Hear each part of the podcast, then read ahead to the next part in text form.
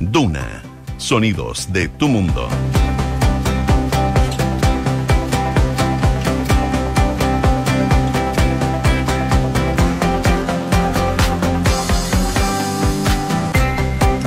Mañana con 30 minutos. Muy buenos días. ¿Cómo están ustedes? Bienvenidos a una nueva edición de Antes que nada aquí en Radio Duna, día jueves ya, 18 de agosto. Les cuento qué nos dice la Dirección Meteorológica de Chile para el día de hoy. A esta hora hace bastante frío, solo 0,9 grados de temperatura. Se siente ¿eh? cuando uno ya está en la calle. La máxima va a llegar hasta los 18, temperaturas agradables con cielos totalmente despejados, según lo que nos dice Meteo Chile. Si nos vamos a otras zonas donde nos escuchan, a través del dial, por ejemplo, Viña del Mar y Valparaíso, allá en el 104.1. A esta hora 7 grados, la máxima va a llegar hasta los 15 y se esperan cielos totalmente despejados con temperaturas que podrían ir en aumento para el fin de semana. Y si nos vamos a Concepción, donde nos pueden sintonizar en el 90.1, 3 grados a esta hora, máxima de 14, cielos despejados con viento de entre 25 a 40 kilómetros por hora. De lluvia, nada, por lo menos de aquí al lunes, que es el pronóstico extendido que nos da la Dirección Meteorológica de Chile. Y por último, en Puerto Montt y sus alrededores, 3 grados solamente, máxima de 8, cielos principalmente cubiertos y tampoco se prevén precipitaciones para los próximos días. Por lo menos de aquí al lunes, nada de lluvia en las zonas donde nos escuchan a través del dial. Por supuesto, ustedes nos pueden escuchar a través eh, de duna.cl en Chile y el mundo. Hacemos un resumen de las principales informaciones en los titulares.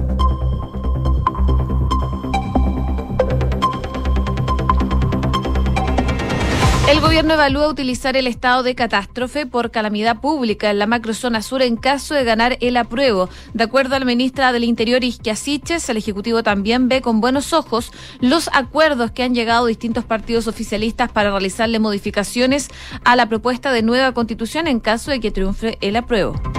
La ministra del Interior, Isquia Siches, eh, aseguró que en materias operativas Carabineros cuenta con una autonomía que debe ser analizada. Siches afirmó que sus declaraciones sobre la independencia de la institución se produjeron por un error de interpretación.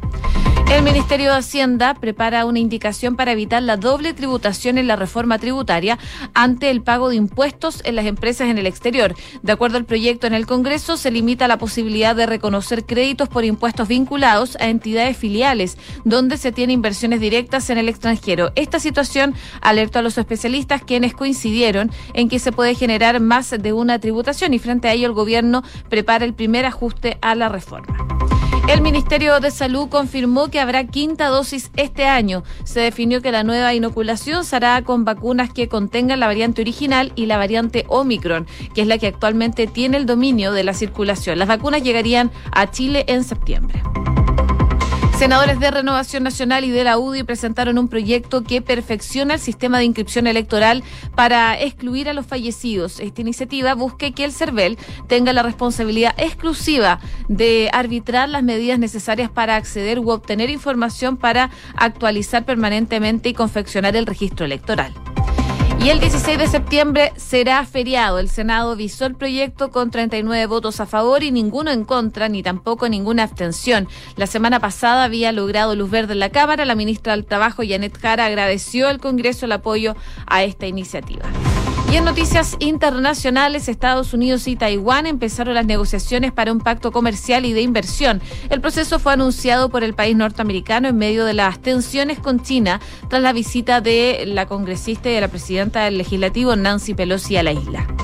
El secretario general de la ONU llegó a Ucrania para reunirse hoy con Volodymyr Zelensky y Erdogan. Luego del acuerdo logrado con la intervención de Antonio Guterres, los presidentes de Turquía, eh, para el desbloqueo de los puertos ucranianos, los líderes se van a encontrar en Leópolis para abordar la necesidad de una solución política al conflicto con Rusia. 6 de la mañana con 34 minutos. Comenzamos la mañana informados en Antes que nada con Josefina Stavrakopoulos. Bueno, ayer se aprobó la sexta prórroga del estado de excepción y en ese marco fue que la ministra del Interior, Isquia Siches, dice que ya desde el gobierno tienen pensado qué instrumento van a usar o a cuál van a recurrir para enfrentar la violencia en la macrozona sur en caso de que gane el apruebo en el plebiscito de salida del 4 de septiembre. Esto, recordemos, considerando que en la propuesta de nueva constitución no se consagra el estado de excepción eh, en la misma forma en que rige actualmente, lo que ha generado diversas interpretaciones en el mundo político y también, por supuesto, en el mundo académico. Al respecto, la ministra Siche señaló que el Ejecutivo estudia utilizar el estado de catástrofe en caso de calamidad pública, el que, sin embargo, no otorga las mismas atribuciones que el estado de excepción. Esa es una de las interpretaciones que están barajando desde el gobierno, particularmente desde el Ministerio del Interior, asegura la ministra que han analizado el texto y eh, ven muy probable la interpretación de que el estado de catástrofe tomado la calamidad pueda ser considerado para utilizar en estos casos, decía la Secretaría de Estado, tras la aprobación en el Congreso, como les comentaba, de esta sexta prórroga del estado de excepción. Bueno, junto con esto, la ministra destacó que los acuerdos que han alcanzado en el oficialismo para realizar cambios a la Carta Magna en caso de triunfar el apruebo, entre los que se encuentran justamente nuevos instrumentos para enfrentar la violencia, dice que lo ven con buenos ojos los acuerdos que se han llegado con distintas entidades y partidos políticos para poder avanzar en nuevos instrumentos en un eh, texto, en un nuevo texto, en caso de que este sea aprobado. Y sus dichos se conocen también en medio del debate que se ha generado sobre el tema y ante las diversas interpretaciones que se producen de este nuevo texto ya que eh, mientras algunos afirman que el estado de calamidad no es suficiente, otros señalan que solo es necesario eh, para hacerle algunos ajustes. Bueno, es parte de lo que se está evaluando eh, de cara al 4 de septiembre. Se quieren tener acuerdos antes del plebiscito, por supuesto, antes del 4, para tener los puntos que es necesario reformar en caso de que se apruebe la propuesta de nueva constitución. Como les comentaba entonces, en el Congreso se aprobó la nueva prórroga del estado de excepción con una sola abstención que fue de un parlamentario de la UDI. Em, pese a los cuestionamientos de legisladores de todos los sectores a solicitud del gobierno, la prórroga fue respaldada por unanimidad, digo, solo hubo una abstención de José Miguel Durana. Eh, que finalmente con esto logra sortear la valla legislativa. Esto ya que durante la tarde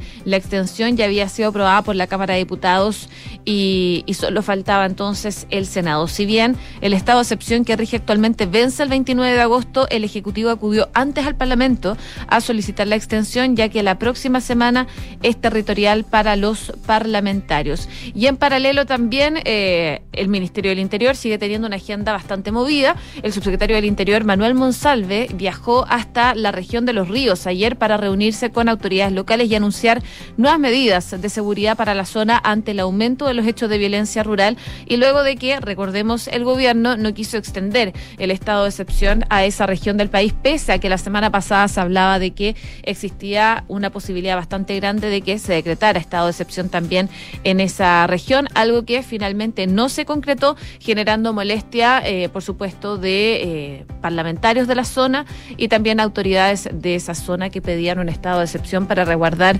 esa localidad. 6 de la mañana con 38 minutos. Estás en Antes que nada con Josefina Stavrakopoulos. Duna 89.7.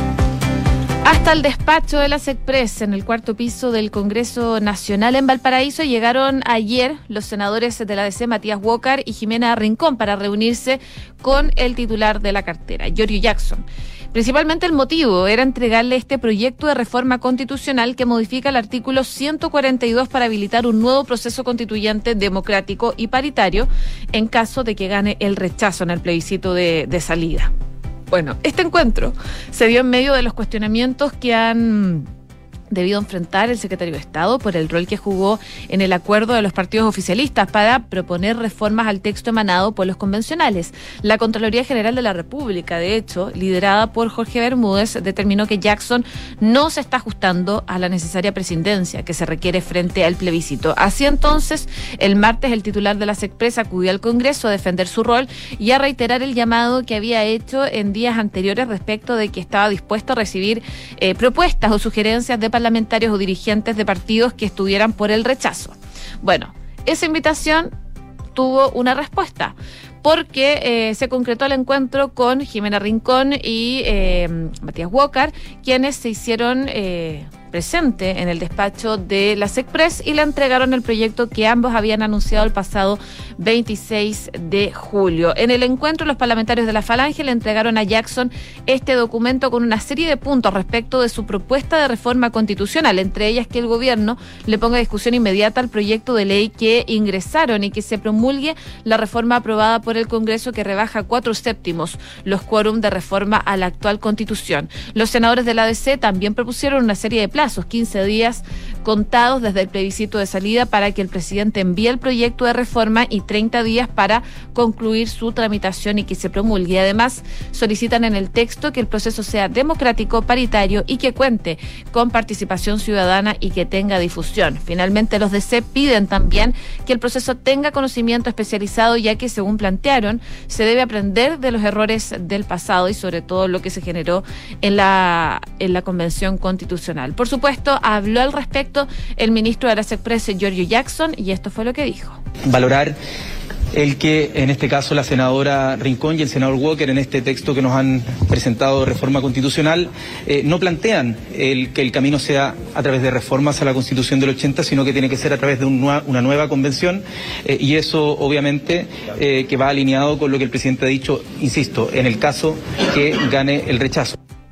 Bueno, también eh, el ministro Jackson valoraba que en este caso la senadora Rincón y el senador Walker eh, en el texto que les han presentado de reforma constitucional no plantean que el camino sea a través de las reformas a la constitución del 80, sino que tiene que ser a través de una nueva convención. Y eso, dice Jackson, va alineado con lo que el presidente ha dicho.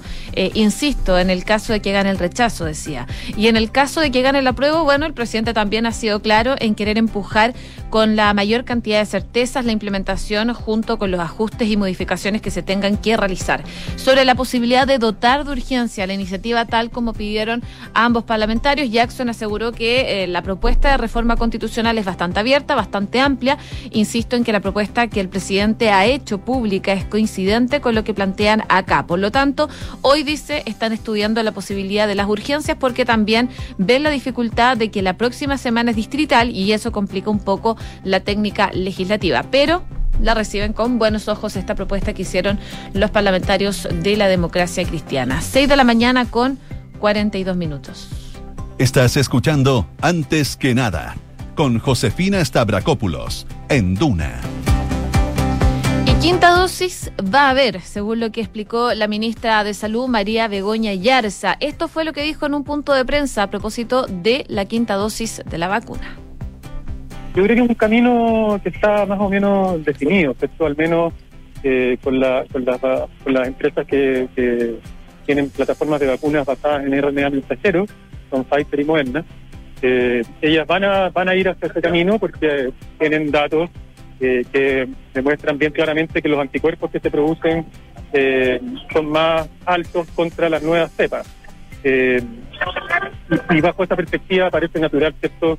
Eh, pensar que si queremos, además de protegernos contra casos graves y muertes, eh, es una buena idea tener vacunas que además nos disminuyan los casos que generan ausentismo y otra serie de impactos eh, a nivel del país que, son importantes de todas maneras. Entonces, a mí me parece que, si no tuviéramos esas vacunas, hay que seguir igual, porque las vacunas de primera generación, por así decir, funcionan muy bien para prevenir muertes y hospitalizaciones eh, pero si existen y están disponibles y se pueden eh, adquirir a, precios competitivos, por supuesto que, avanzar hacia, hacia estas vacunas eh, es algo que parece una buena idea.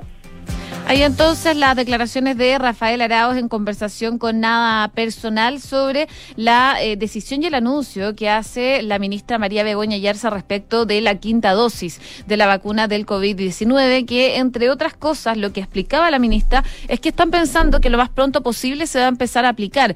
Lo que están haciendo ahora tiene que ver con la logística, eh, con armar los calendarios y así crear eh, prontamente el calendario y poder publicarlo a la ciudadanía. Sin embargo, las autoridades anunciaron que están en búsqueda de nuevas vacunas porque las mutaciones del virus, es decir, los cambios en su información genética, están generando cepas con nuevos comportamientos que pueden afectar el funcionamiento de las vacunas, incluso la protección que entregan. Em, desde la Subsecretaría de Relaciones Económicas Internacionales dijeron que ya se han llevado a cabo las gestiones bilaterales con los distintos laboratorios farmacéuticos, los cuales se encuentran en una etapa de negociación bastante avanzada. Y según también lo que explican, es que la Subsecretaría de Salud Pública, a través de sus equipos técnicos y la recomendación formulada por los distintos comités de expertos, han eh, definido que la vacuna que se debe adquirir tiene que contar entre sus componentes con uno de los requisitos fundamentales, con la variante Omicron. Y en esa línea, efectivamente, la vacuna que será adquirida por la mm, por la entidad, por la subsecretaría, son efectivamente las vacunas que serán eh, bivalentes, es decir, que contienen la variante original del COVID y la variante Omicron. Y además deben contar con la autorización de uso por parte del Instituto de Salud Pública, según lo que anunciaron. En esa misma línea, esta semana el Reino Unido se convirtió en el primer país en aprobar la vacuna bivalente de Moderna, desarrollada para atacar el virus original y la nueva variante Omicron. Y de acuerdo a las autoridades locales, se espera que la vacuna sea utilizada como un refuerzo para adultos el próximo otoño boreal. Además, de acuerdo a las últimas cifras del MinSal, la tasa de contagios en personas con el segundo refuerzo entre 14 días y 6 meses es de 217,3 casos por cada 100.000 habitantes. Y transcurridos los 6 meses, la cifra sube al doble casi, 428 casos por 100.000 habitantes, es decir, la incidencia aumenta considerablemente. Carlos Pérez, decano de la Facultad de Medicina y Ciencias de la Universidad San Sebastián e infectólogo también de la Clínica de la Universidad de los Andes, explica que el aumento de contagios eh, pasados los seis meses no se debe a la pérdida de inmunidad, sino que a la disminución de la efectividad de la vacuna con otras cepas como Omicron. Y ahí el eh, experto explica que efectivamente en el reporte se observa que pasados los seis meses del refuerzo, la inmunidad comienza a caer y la incidencia de casos es mayor en aquellos que tienen más de seis meses de haber recibido la última dosis. Esto no se debe a que se pierda la protección de anticuerpos, sino que se pierde la inmunidad eh, contra las variantes nuevas que están circulando. Es decir, la protección contra el contagio no es tan efectiva como sí lo es para las variantes originales. Bueno, parte de las novedades que trae el Ministerio de Salud, que da cuenta que la quinta dosis este año va con vacunas probablemente bivalentes que llegarían a partir de septiembre, según lo que explican desde el gobierno. 6 de la mañana con 47 minutos. Escuchas, antes que nada, con Josefina Stavrakopoulos. Duna. Y este miércoles finalmente el Senado visó el proyecto que declara feriado nacional no irrenunciable, ojo, el 16 de septiembre para las celebraciones de fiestas patrias. Recordemos que en julio, luego de que la Cámara de Diputados aprobara eh, el proyecto de resolución del diputado Víctor Pino del Partido de la Gente, solicitando al presidente Boric decretar el feriado ese día, el Ejecutivo anunció que iba a ingresar al Parlamento una iniciativa al respecto con discusión inmediata, de hecho, fijada por el mismo gobierno y fue aprobada el lunes 8 de agosto en la Comisión de Trabajo, el martes 9 en la Comisión de Hacienda de la Cámara Baja y el día siguiente, entre cánticos festivos y zapateos de cueca, la sala de la Cámara aprobó el proyecto. Esta semana era el turno de las Comisiones Unidas de Hacienda y Trabajo y Previsión Social de la Cámara Alta, que también dieron el visto bueno, tras el cual el miércoles el Senado, ayer, aprobó la iniciativa con 39 votos a favor y ningún voto en contra ni tampoco tampoco ninguna abstención. La sesión comenzó con la lectura del informe de las mencionadas Comisiones Unidas a cargo del senador de la UDI, Juan Antonio Coloma, y luego, tras la votación, la ministra del Trabajo, Janet Jara, agradeció al Congreso el apoyo a este proyecto. Ella dice, nos encontramos en una situación excepcional de celebración de fiestas patrias después de dos años en el cual nuestro país ha vivido un proceso de pandemia. Además, la Secretaría de Estado aseguró que si bien el sábado 17 no será feriado legal, se establece la posibilidad de pactar un día interferiado cuando se dé una situación como la que se ha experimentado este año y que se permite mm, a trabajadores, en acuerdo con los empleados, claramente, efectuar una compensación de dichas horas. El martes en la sesión de las comisiones había expuesto la subsecretaria de Hacienda, Claudia Sangüesa, presentando el informe financiero del proyecto y ahí la autoridad destacó ese día que el impacto era acotado por un feriado adicional para el 18 de septiembre. En la economía del feriado equivale al 0,00 4% del PIB y el efecto es positivo para el bienestar y la población y los trabajadores. En tanto, tras la aprobación del feriado, eh, ayer ya el Ejecutivo y los ministerios celebraron la iniciativa a través de redes sociales. De hecho, en su cuenta oficial de Twitter, el gobierno dice que las personas podrán tener más tiempo para disfrutar con sus familias en fiestas patrias, mientras que eh, la cuenta de las empresas afirma que con esta iniciativa esperan incentivar espacios de encuentro entre las personas y fortalecer la recuperación económica, el turismo y también la gastronomía. Parte de la celebración, por supuesto, de que se haya aprobado este feriado del 16 de septiembre, que, como les comentaba, y vale la pena destacarlo, no es irrenunciable. 6 de la mañana con 50 minutos. Estás escuchando Antes que nada con Josefina Stavrakopoulos en Duna. Y hay novedades que vienen desde Estados Unidos y Taiwán que anunciaron el inicio ya de las negociaciones para cerrar un pacto bilateral de comercio e inversiones en otoño, en un momento de gran tensión entre Estados Unidos y China, por supuesto, por la soberanía de esta isla. En un comunicado que se dio a conocer eh, por la Oficina de Representantes Comerciales de Estados Unidos, es que se anunció el inicio de estas negociaciones, eh, dando así seguimiento a la iniciativa comercio del siglo XXI anunciada por ambos países el primero de junio pasado. Eh, parte entonces de lo que se está anunciando, las negociaciones van a incluir, por ejemplo, eh, cuestiones como facilitar el comercio, fomentar las buenas prácticas regulatorias, fijar estándares fuertes contra la corrupción, mejorar el comercio entre las empresas pequeñas y medianas, profundizar el comercio agrícola y eliminar las barreras discriminatorias del comercio. También se trata eh, el comercio digital, los estándares laborales y el medio ambiente y las posibles maneras de solucionar prácticas de distorsión del mercado por parte de empresas públicas y prácticas y políticas que no respondan ante los mercados en una referencia velada, por supuesto, a China. El ejército chino llevó a cabo el lunes maniobras militares en espacio aéreo y marítimo también que rodea a Taiwán en respuesta a la visita de cinco congresistas estadounidenses a la isla, que se produce 12 días después de la llegada de Nancy Pelosi a la isla también y que generó algo similar. Los ejercicios constaron de una patrulla de, preparación para el combate conjunto de servicios múltiples y un simulacro de combate real en el mar y el espacio aéreo alrededor de la isla de Taiwán, cuya soberanía reclama Pekín. Pese a que en los últimos años China ha efectuado otros simulacros en el estrecho de Taiwán, los relacionados con la crisis actual que comenzó con la visita de Pelosi cubren un área más grande, involucran más elementos militares y se espera que sean altamente efectivos, según lo que informaron expertos chinos en materia de defensa citada por medios locales. Así que parte de lo que se está generando entre China, perdón, entre Estados Unidos y Taiwán con esta, estas maniobras chinas que están generando, por supuesto, la alerta internacional de lo que pueda pasar con Taiwán y su soberanía. 6 de la mañana con 52 minutos. Cifras, mercados, empresas. Las principales noticias económicas están en Antes que nada. En materia económica se destaca la reforma tributaria porque el Ministerio de Hacienda está preparando indicaciones para evitar una doble tributación ante el pago de impuestos de empresas, de empresas por supuesto en el exterior. Esta reforma tributaria está en su etapa de audiencias en la Comisión de Hacienda de la Cámara de Diputados y hasta este martes se han presentado nueve expositores quienes han detallado los puntos positivos y negativos que a su juicio eh, consignó el proyecto del gobierno, un tema que ha sido relevado en esta sesión tanto por los diputados como por los expertos tributarios y tiene relación con la limitación a los créditos por impuesto pagado en el extranjero por las empresas. Según el proyecto, se limita la posibilidad de que se pueda reconocer créditos por impuestos pagados vinculados a las entidades filiales donde se tiene inversión directa en el exterior. Esto ya sea que dicha filial se encuentra en el mismo país donde se invierte o en otro con el que Chile ha suscrito un convenio de intercambio de información, como así permite la norma vigente por ende, solo se podrá reconocer créditos por impuestos pagados por una entidad donde directamente se tiene participación.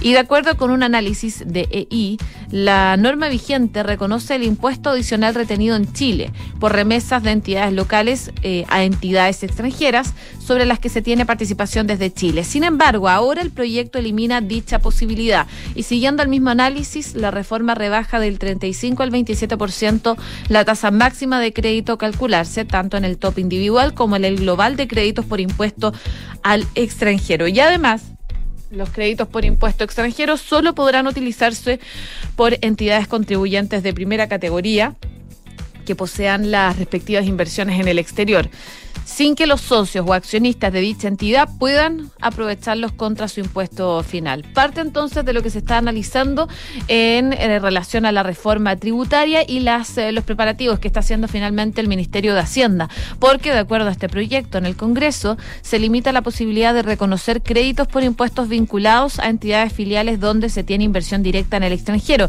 Y esta situación, como les comentaba, está alertando a algunos especialistas quienes coincidieron en que esto puede generar más de una tributación. Frente a ello, el gobierno está preparando, como les comentaba, este primer ajuste. También en otras noticias económicas les cuento que a junio se pensionó la mayor cantidad de personas de las que hay registro para un primer semestre y por primera vez superaron los 100.000. Parte entonces de lo que se destaca el día de hoy. En total se pensionaron 105.807 personas entre enero y junio. Esto es un alza de un 70% en comparación a igual periodo del año pasado. Y entre los factores está una tasa de interés más atractiva para el retiro programado y rentas vitalicias y la mayor incertidumbre sobre qué va a pasar con los fondos previsionales a futuro. Cinco minutos faltan para las siete de la mañana. Les cuento que hasta ahora hay solo 0,8 grados de temperatura. ¿Y sabías que puedes comprar de forma anticipada los servicios funerarios de María Ayuda? Entrégale a tu familia la tranquilidad que necesitan y estarás apoyando cientos de niños de la Fundación María Ayuda. Convierte el dolor en un acto de amor. Cotiza y compra en www.funerariamariaayuda.cl. Y tener una cuenta vista que te paga intereses solo por tener saldo en ella es posible. Conoce la nueva cuenta más de Banco Consorcio donde solo por mantener saldo ya estás ganando. Tu cuenta cuenta más en consorcio.cl. Bien a continuación, Duna en punto junto a Rodrigo Álvarez. Sigan en la sintonía de Radio Duna acá 89.7.